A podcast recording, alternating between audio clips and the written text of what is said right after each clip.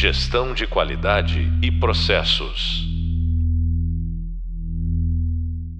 Olá, bem-vindos ao podcast da disciplina Normas, Auditorias e Certificações da Qualidade.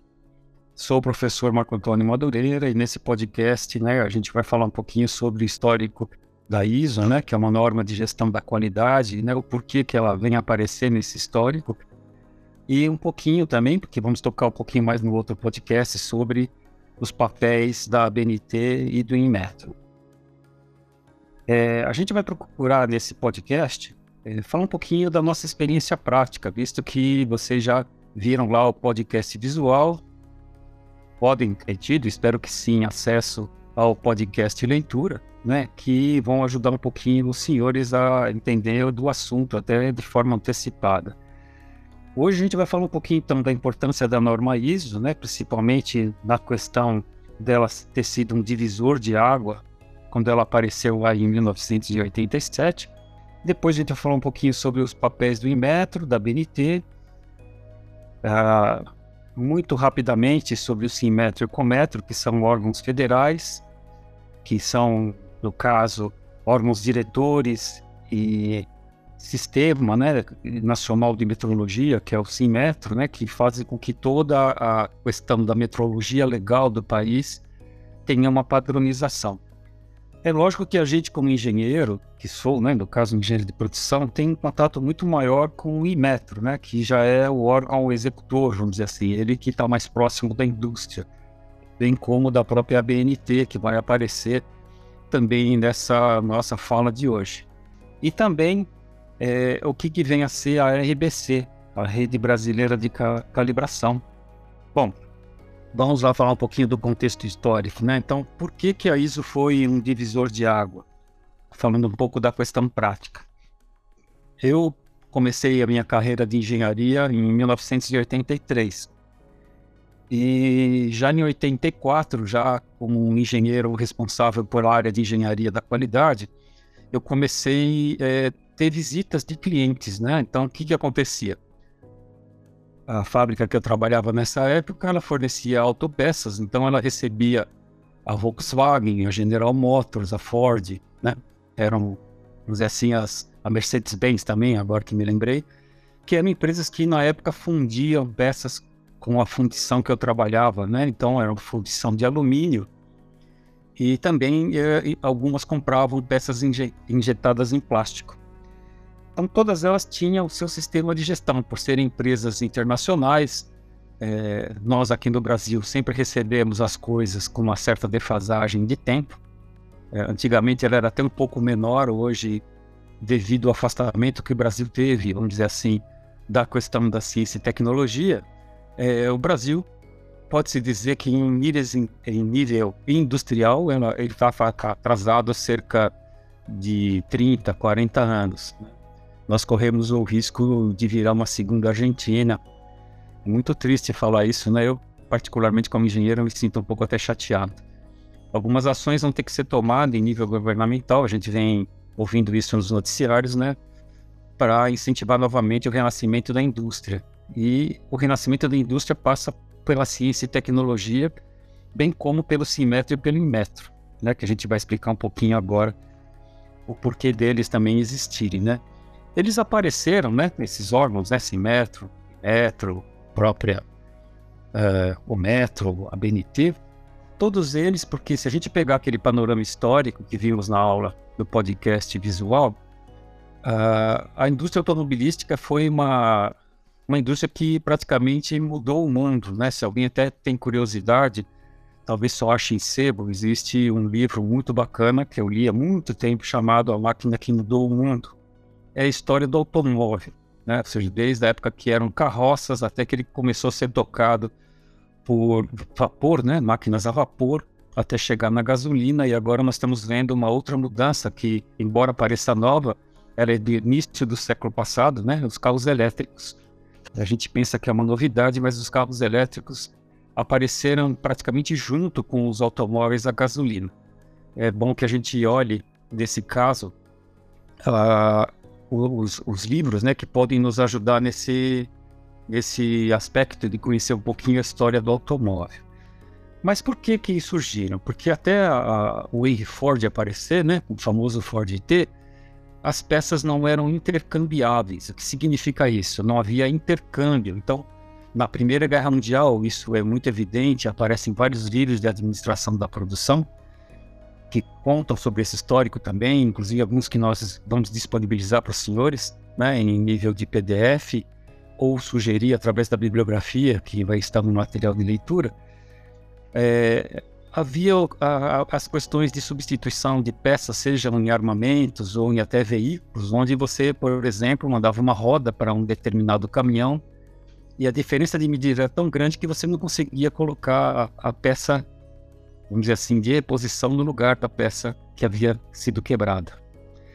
Então, o que aconteceu? As normas começaram a surgir, é lógico que isso tudo, todas as normas, inclusive as próprias normas ISO, elas são decorrentes de guerras, né? ou seja, toda a própria logística que hoje está muito em pauta no mundo, elas são todas decorrentes de guerras, ou seja, o homem aprende da forma é, esquisita, né? ou seja, é preciso muitas vezes destruir para construir ou aprender a destruir de forma mais técnica, né? A gente precisa tomar muito cuidado com isso, né? A tecnologia deve ser usada a favor do homem, é o que a gente honra quando engenheiro na formatura a gente levanta os braços e faz lá um juramento da tecnologia ficar a serviço do homem.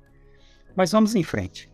Então, com o surgimento desses órgãos, né, internacionais, é, vários deles eu posso até citar aqui no Brasil, a gente fala, por exemplo, da ABNT, que nós vamos falar daqui a pouquinho, que é a Associação Brasileira de Normas Técnicas, né? Lá fora também apareceram. Então, vocês têm nos Estados Unidos as normas SAI, né, as normas ASTM, na Alemanha as normas DIN, é, Inglaterra tem as normas OSHAs, né, que inclusive nós vamos falar depois da ISO 45001, num dos próximos podcasts, e a norma JUSE, que é uma norma de origem japonesa. Todas elas visam as boas práticas de manufatura e prescrevem condições de repetibilidade de processos, vamos dizer assim, para que nós possamos ter a garantia de que a peça de reposição vai conseguir cumprir com a função é, para a qual ela foi criada, né? Ou seja, depois de ter um veículo durante um certo tempo, né? Um pneu que fura, uma roda que amassa, uma bomba de gasolina que se perde, uma bateria que acaba tendo o fim da sua vida, deve ser garantido que ela reponha e cumpra com a função para a qual ela foi criada dentro daquele equipamento. Então aí surgiram as, a, as entidades, né? No caso aí o Simetro, que é o órgão diretor, vamos dizer assim, que corresponde a ele fazer todas as atividades de meteorologia científica e legal. Por que chama científica e legal? Né? Científica porque tem a ver com aspecto científico, ou seja, quando a gente está fazendo algo que detém uma certa tecnologia.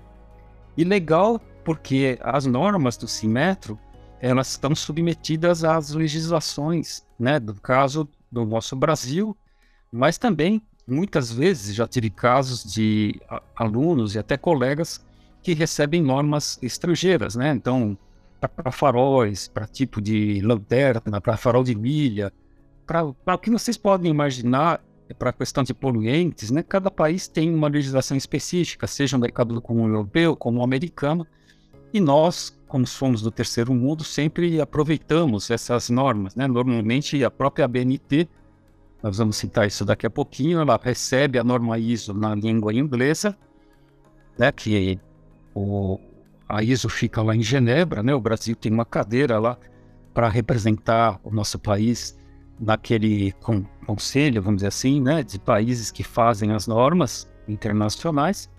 Então, o Simetro é esse órgão que responde justamente diante do mundo nas questões de avaliação de conformidade, acreditação de órgãos certificadores, que nós vamos falar bastante é, mais à frente, inclusive nos próximos podcasts, nós vamos convidar é, um auditor, né, para que ele possa, aí, nesse caso, um auditor líder, né, que é um cara formado para fazer auditorias das normas ISO, né, sejam 14, 45, como também a ISO 9001, que é objeto da nossa próxima aula.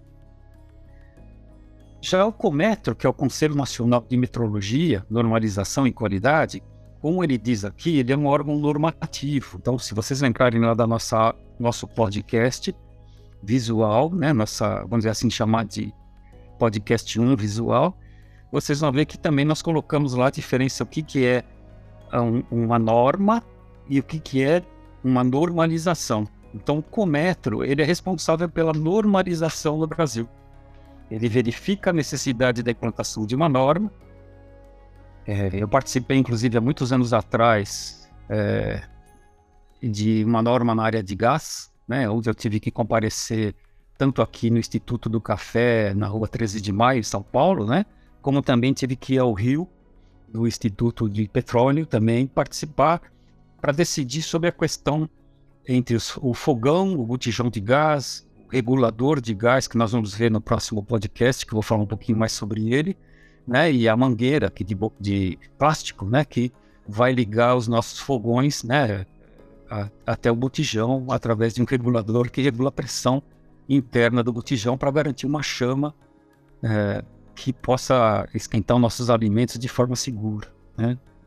Feito essa, essa verificação da necessidade de uma norma, o Inmetro, então, que é o órgão executivo, ele é acionado. Né? Então, o que, que acontece? O Inmetro, é, que hoje tem toda a parte de chamar essas pessoas, né? chamar as pessoas, e aí também ele, ele detém a parte do que a gente chama de padrões primários, né? O que, que são esses padrões primários, né? Vamos lembrar que padrões, a, a, gente, como a gente falou em ISO, ISO é equivalência de padrão, vamos dizer assim, né? A gente viu lá na nossa aula. O que, que vai acontecer agora? O Inmetro, então, tem que garantir que um metro seja, tenha um metro, que um metro cúbico seja um metro cúbico seja para líquido ou para gás, que nós vamos ver isso inclusive também com medidor de, de gás, um botijão de gás, né? Como é que eles vão ser calibrados? Isso no, no próximo podcast eu vou comentar um pouco mais a fundo. Né? Então, é lógico que existem os padrões primários, que são os que são, ficam aí é, nos órgãos principais mundiais, né? A ISO congrega todos eles, né? Lógico que a França tem os seus, a Inglaterra tem os seus e a Alemanha, assim como outros países, tem também as suas ABNTs, vamos chamar assim, né? E os seus Inmetros também. Todos eles têm uma estrutura com outra nomenclatura muito parecida com essa que foi construída no Brasil. Então, uma vez que os padrões primários ficam em metro, então vou imaginar que eu preciso calibrar uma balança. Eu vou ter que usar uma empresa que tenha o que a gente chama de rastreabilidade metrológica. Né? Então, no caso, para uma balança que faz, isso é importante que eu vou falar, uma balança que faz a medição do que eu faturo. Então, imagina que eu produzo lingotes de alumínio, vou faturar por quilo. Então, a balança que faz a emissão da nota fiscal, ela tem que ser calibrada pelo IPEM, Instituto de Pesos e Medidas, que aparece lá naquele pequeno organograma, né, que é uma empresa qualificada somente para o quê? Para essa metrologia legal, ou seja, a bomba de gasolina, que nós temos também os lacres, e vira e mexe eles estão fazendo algumas auditorias em campo, e assim vai. Né? Então, os padrões primários, sejam eles do metro, dos volumes, né? são padrões que são detidos pelo Inmetro. E aí o Inmetro também pode fazer o seguinte, ele pode conceder essa calibração para uma empresa de terceira, terceirizada, né? que no caso a gente chama de Rede Brasileira de Calibração. E o bacana disso, que eu também já trabalhei há um tempo atrás, essas empresas têm o que a gente chama de padrões secundários. Então, eles são padrões não tão precisos quanto do Inmetro, porém dentro de uma tolerância que permita também calibrar, por exemplo, na linha de montagem dos reguladores de gás, existem vários manômetros, né, que são medidores de pressão, que precisam ser calibrados por padrões secundários, né? No caso, então, eu vou ou um fabricante, no caso, eu já tive que recorrer a isso, né? Nós vamos falar isso na semana que vem, ou nos próximos dias aí, vamos ver, né? Quando os senhores vão ter o tempo de assistir. E aí, nós vamos ver que existe uma norma chamada ISO 17025, né? Que é baseada na norma ISO 9001, que contém um sistema de gestão específico para laboratórios de calibração. Então, seja calibração de vidraria para área química, né? Se eu tiver uma pipeta graduada, um pequimômetro, um alcômetro, né? Ou outro instrumento, um micrômetro, um paquímetro, uma régua, eu posso contratar uma empresa pertencente à rede brasileira de calibração que vai garantir que meu instrumento esteja calibrado de acordo com o sistema legal do nosso país. E o Inmetro ainda faz mais do que isso, né? O que ele faz? Ele também pode dar um selo de conformidade. A gente tem visto isso muito no campo, né? Hoje, na vida particular, nós temos os certificados do Inmetro, né? O selinho do Inmetro na geladeira, nos automóveis, em preservativos, em outros, uma série de produtos. No caso, o regulador de gás, que vai ser objeto do nosso próximo podcast, eu vou comentar um pouquinho mais sobre o que é necessário para que isso ocorra. Só dando um spoiler, né? É, esse tipo de certificado, né, ou selo de marca, ou marca de conformidade em metro, ele requer três tipos de auditoria.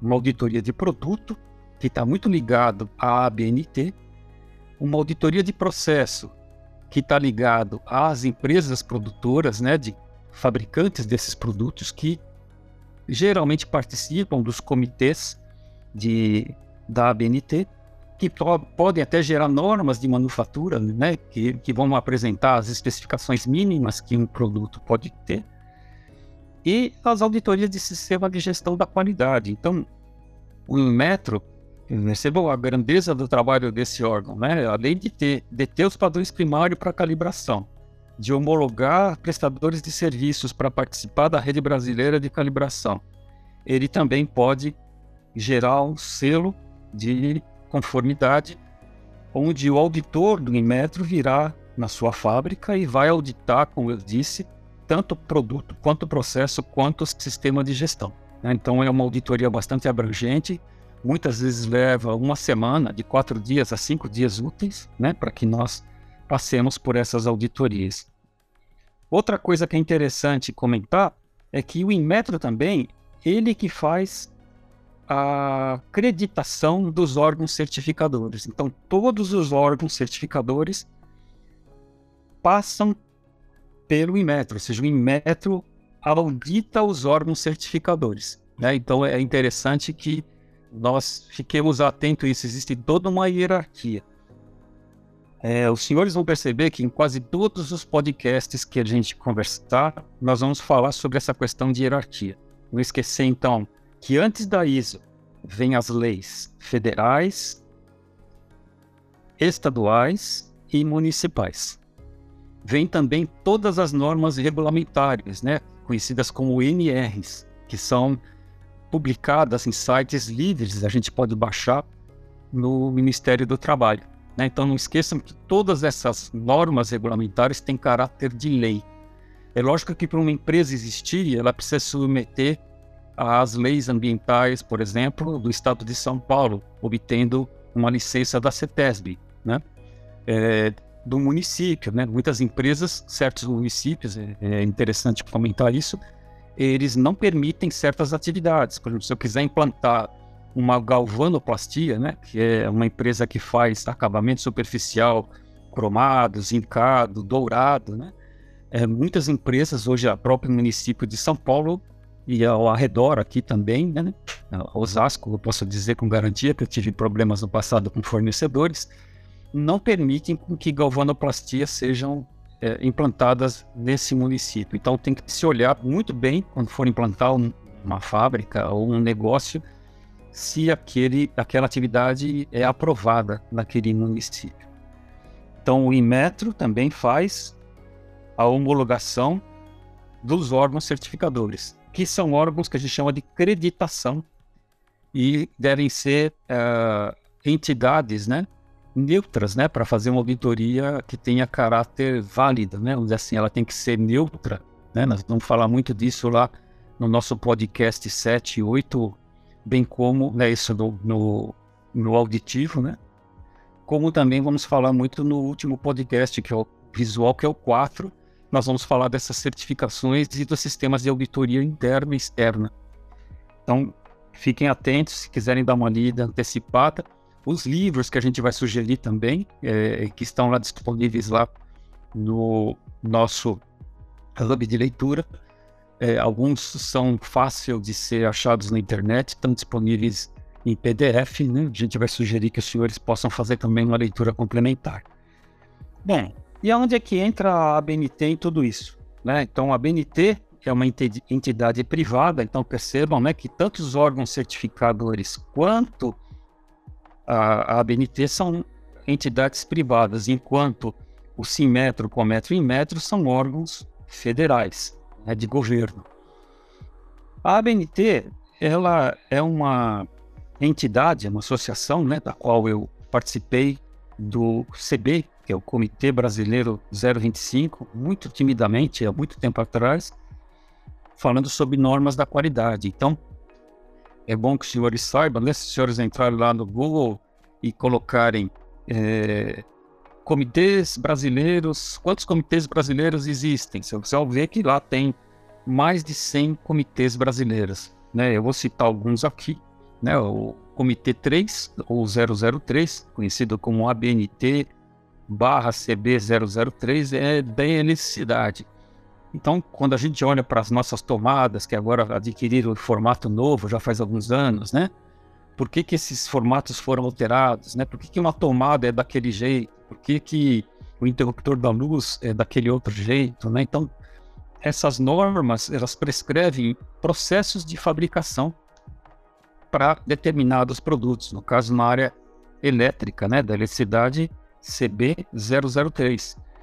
Máquinas e equipamentos, né, que se a gente vai ter também uma, uma ligação muito íntima com a NR12, né, depois se vocês quiserem consultar, a NR12 fala sobre proteção em equipamentos, né, vamos ver isso na ISO 45001, é, desculpa, 45, isso mesmo, 45001, que é uma norma de sistemas de saúde e segurança ocupacional, que fala sobre como fazer que não ocorra acidente com a máquina, como que eu protejo, por exemplo, correias, correntes, para que não haja risco da pessoa é, sofrer um acidente, né? Prender o braço, o dedo, às vezes até perde uma parte do corpo num equipamento, né? Nosso país de forma infeliz, hoje é o campeão mundial de acidentes de trabalho. A gente precisa tomar muito cuidado com essa questão também. Então, as máquinas e equipamentos, na, na, no Comitê Brasileiro da ABNT, é o CB004, que tem uma ligação muito íntima, então, com o que eu falei agora há pouco, a norma regulamentar do Ministério do Trabalho, o NR12. E existem outras normas, né? Você pode olhar que tem lá fornos, vasos de pressão, então as NRs também são normas bastante que prescrevem bastante cuidado com relação aos nossos equipamentos e máquinas, né? O setor automotivo, ele também tem comitê, que é o Comitê Brasileiro CB 005. Então vocês percebem que eu não vou citar todos aqui, porque os senhores podem depois consultar com toda a calma. São mais de 100, né? Não vou lembrar o número correto, mas acho que mais de 130, se não falha minha memória que são uh, entidades que se juntaram, empresas, né, sindicatos, representantes da sociedade né, e outras pessoas, né, que é aberto, né, é um fórum aberto, vamos dizer assim. Parece até banca de TCC ou casamento, né, lá no cartório, no civil, a janela tem que estar aberta, a porta tem que estar aberta, qualquer pessoa pode participar é, de um desses comitês. Né? Esses comitês, então, vocês vão ver lá no nosso podcast um visual, tem todo um procedimento para geração de uma norma, né, passando desde da, da necessidade vista pelo Cometro, é, chamando o Inmetro e depois entra a ABNT fazendo todo o roteirinho que nós vamos explicar lá com mais detalhes para os senhores.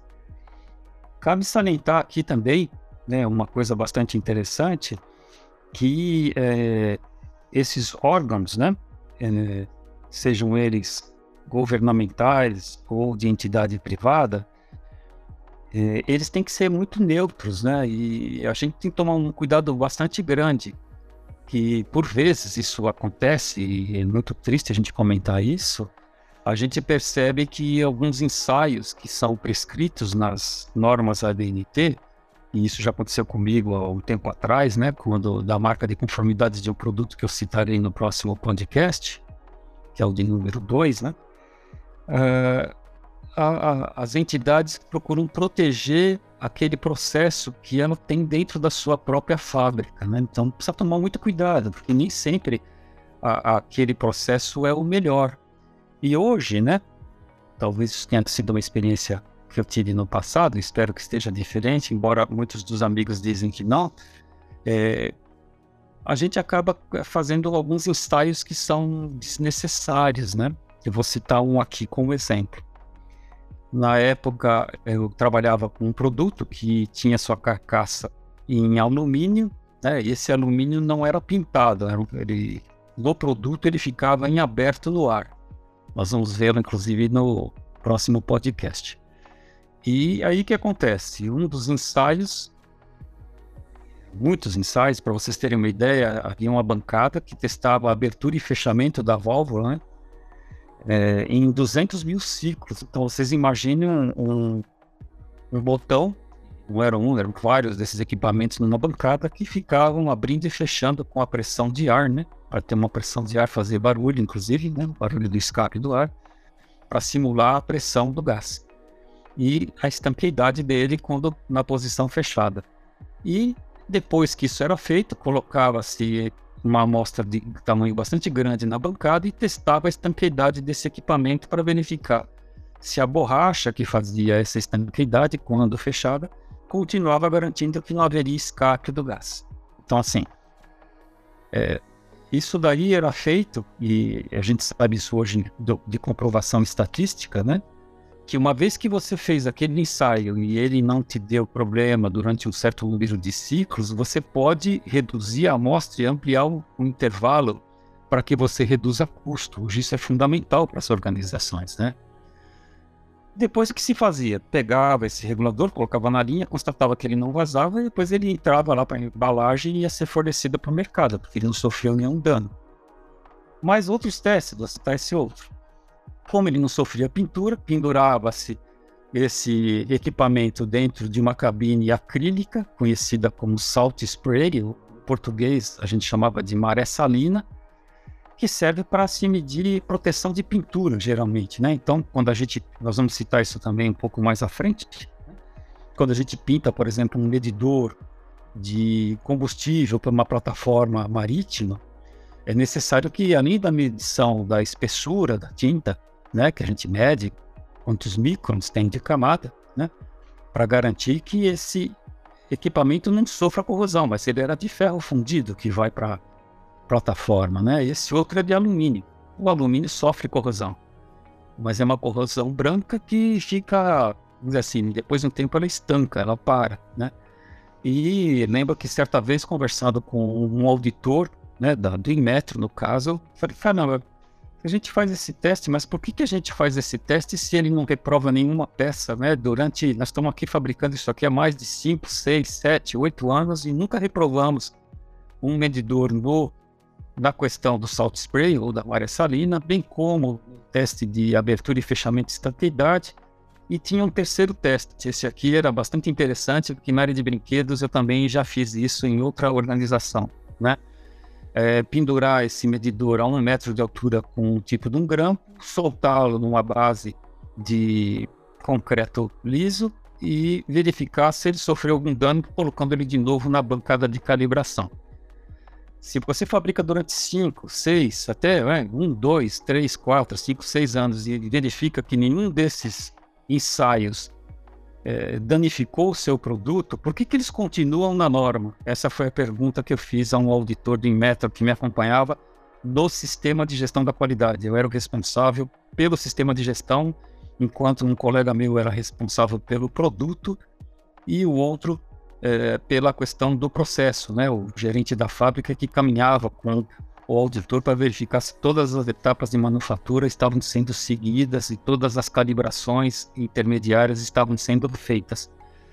Então, assim, é uma auditoria extremamente crítica que o Inmetro comparece na tua casa, porém, assim, por ele ser um órgão, é, assim, ele não elabora norma, né? Ele é normativo, mas não elabora norma, né? É gozado fala disso, né? Ele não interfere. Então, o que muitas vezes acontece é que o fabricante faz uma norma que muitas vezes não serve para muita coisa.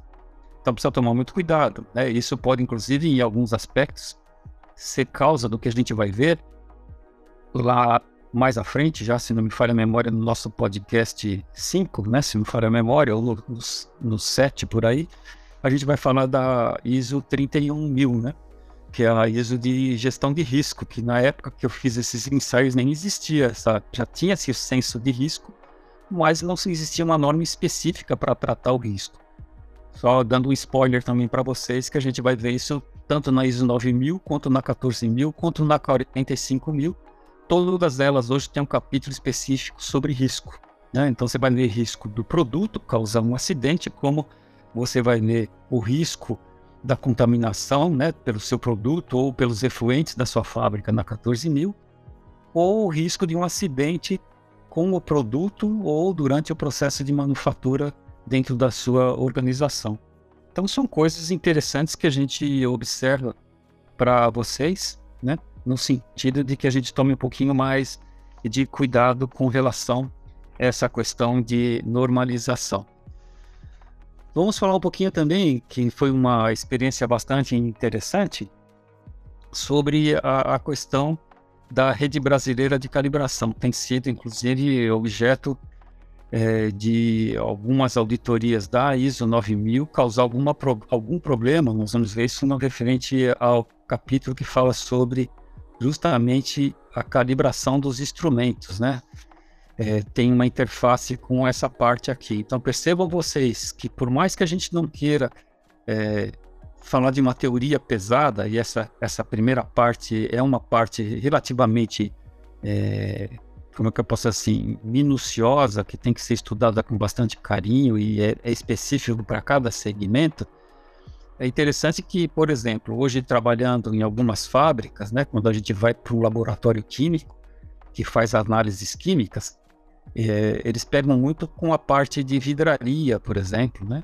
Ou seja, como é que essas vidrarias são calibradas. E normalmente elas são calibradas numa empresa que tem a RBC, né? a Rede Brasileira de Calibração. E aí eles falam das, das questões de grandezas, né? Começam a entrar em detalhes, isso varia. Também a gente vai citar um pouquinho lá no nosso podcast 7, é, sobre a questão da experiência do auditor que vem na nossa casa. Então, é um cuidado que a gente tem que tomar, e já vamos ver isso a partir da, do próximo podcast, quando a gente estiver montando o nosso sistema de gestão. Então, não esquecer, né, existe toda uma hierarquia de lei. Se a gente um dia for implantar na fábrica, como eu faço hoje como consultor, né, sou consultor há 29 anos e implanto sistemas de gestão em empresas, né, é, o que, que acontece? A gente tem que tomar muito cuidado no desenho dos processos dessa organização e em todas as interfaces com a lei, porque ah, vocês, vocês, vão verificar que a ISO é uma norma que exige documentação de tudo, né? E muitas vezes as pessoas falam assim: puxa vida, a ISO me amarrou as mãos para trás, me deixou é, amarrado, eu não consigo evoluir, a ISO burocratizou demais a minha, a minha fábrica, a minha empresa de serviço, porque eu também atuo na área de serviços, né? A verdade não foi a ISO que te é, amarrou, vamos dizer assim, né? Quem se amarrou foi você mesmo, ao desenhar seus processos e não conseguir, como eu vou falar várias vezes, né? Traduzir os requisitos da norma, seja ela qual for, para dentro da minha organização, usando aquilo que lá já existe, né? Então, Muitas vezes hoje nós temos programas de computador. Se a gente for falar, por exemplo, hoje em programas de planejamento e controle de produção, nós temos softwares aí mundiais como o SAP de origem alemã. Aqui no Brasil nós temos o, o TOTOS, né, da, da Microsiga, né, o Proteus. São softwares magníficos de gestão que eles por si só já prescrevem uma atividade, eles têm um processo. O problema é que muitas vezes e aí a gente cita isso e vai citar várias vezes para vocês, inclusive no podcast 4.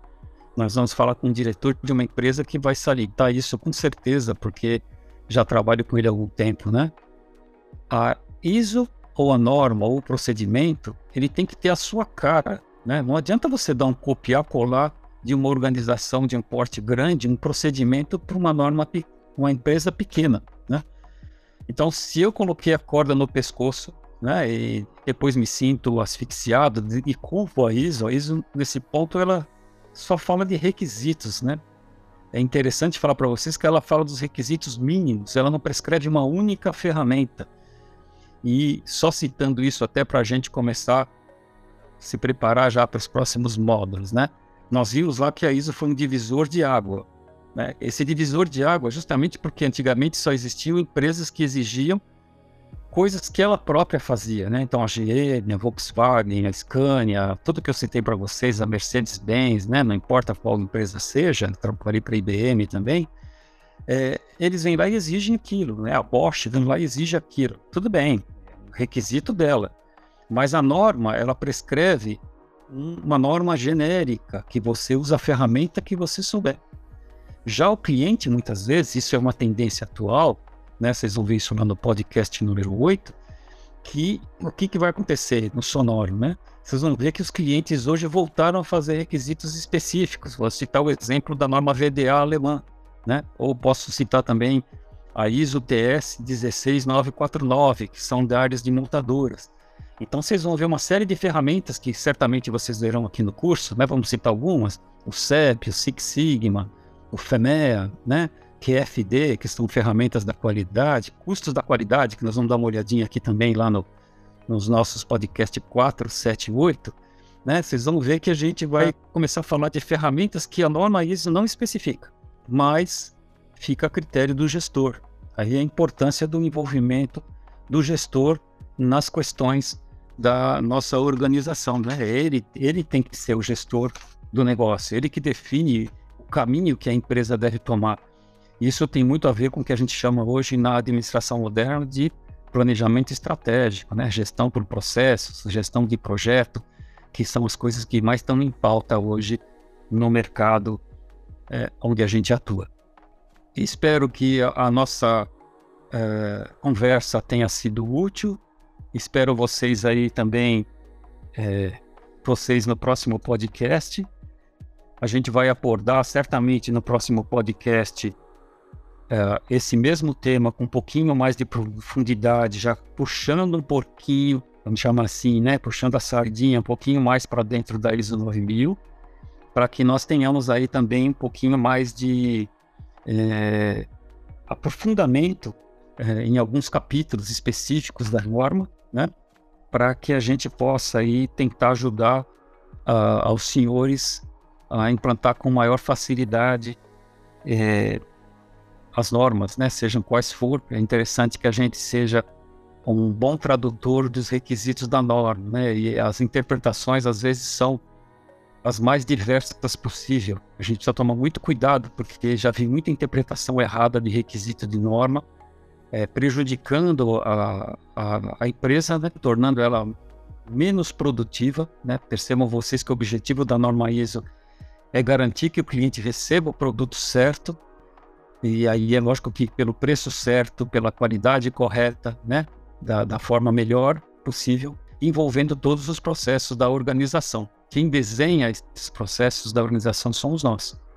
Então, se a ISO me amarrou, é porque eu desenhei errado muitas vezes, ou o meu processo ainda não está suficientemente lapidado para que ele possa ser é, certificado, né? que é o que a gente vai ver também, o processo de certificação lá nos últimos podcasts, né? 4, 7 e 8. Bom, pessoal, só tenho a agradecer, até a próxima oportunidade e espero que vocês tenham bons estudos. Muito obrigado. Gestão de qualidade e processos.